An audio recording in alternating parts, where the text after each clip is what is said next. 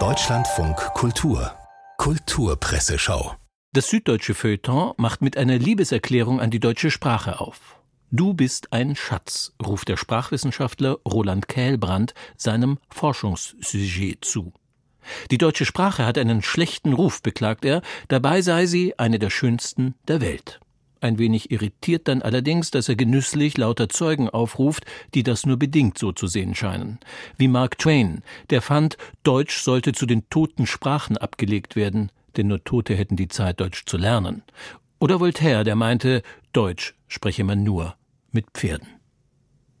Vielleicht lernen wir unser Deutsch von heute ja in der Zukunft rückwärtig lieben, wenn nicht mehr Journalistinnen und Journalisten, sondern KIs wie ChatGPT das Feuilleton bestücken.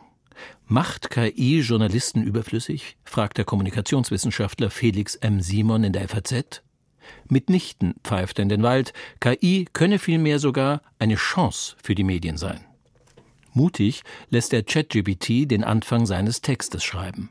Vielleicht nicht ganz so prägnant, wie es sein könnte, findet er das Ergebnis, aber zugegebenermaßen gut genug und klares, logisches Deutsch. Wenn auch sicher nicht das Deutsch, in das sich ein Sprachwissenschaftler verliebt, denn, Zitat FAZ, fürs Redigat reicht es beim Roboter nicht. Das größte Hindernis aber sieht Simon darin, dass große Sprachmodelle kein wirkliches Verständnis der Welt haben.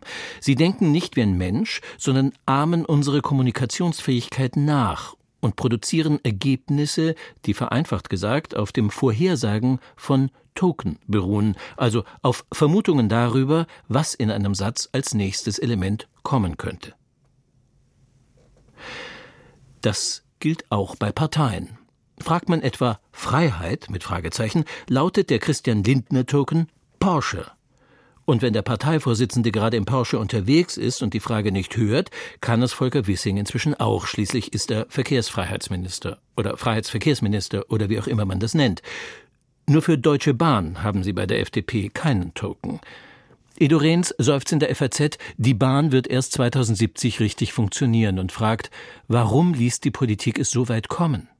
Eine Antwort lautet seiner Meinung nach, Volker Wissing ist wie sein Parteichef Christian Lindner mit seinen Gedanken meistens woanders, bei den Autos und bei der sie fertigenden Industrie nämlich. Offensichtlich war es keine gute Idee, das Verkehrsministerium, das schon vorher ein Rohrkrepierer war, der FDP zu überlassen, deren Fetisch individuelle Freiheit sich schwer vereinbaren lässt mit der Tatkraft, welche die vielleicht nicht von allen gewollte, aber immerhin angekündigte Verkehrswende nun einmal fordert und die sich, wenn die Verlagerung von der Straße auf die Schiene auch nur halbwegs gelingen soll, logischerweise am Gemeinwohl zu orientieren hat. Was, wie Edo Renz zitiert, nicht nur im Koalitionsvertrag steht, sondern auch im Grundgesetz. Immer eine lohnende Lektüre. Sehr erstaunlich findet es Rehns, wie diese Partei damit durchkommt, dass sie andauernd von Technologieoffenheit spricht, aber sich hauptsächlich um Verbrennungsmotoren und Autobahnen sorgt. Aber natürlich fällt ihm dabei auf, fiele beides weg, dann müssten ja Porsche und die anderen Autobauer bald damit aufhören, ihre PS-Ungetüme auf die Gesellschaft loszulassen. Verkehrswende ist sicher kein Wort, in das Roland Kählbrand sich verlieben würde. Er etwas für einen Chat-GPT-Token. Das ist aber kein Grund, es denen von der FDP nicht auch beizubringen, zumindest für die Zeit, in der sie in der Regierung sind. Schließlich lautet das Zitat von Voltaire Deutsch spreche man nur mit Pferden, nicht mit Pferdestärken.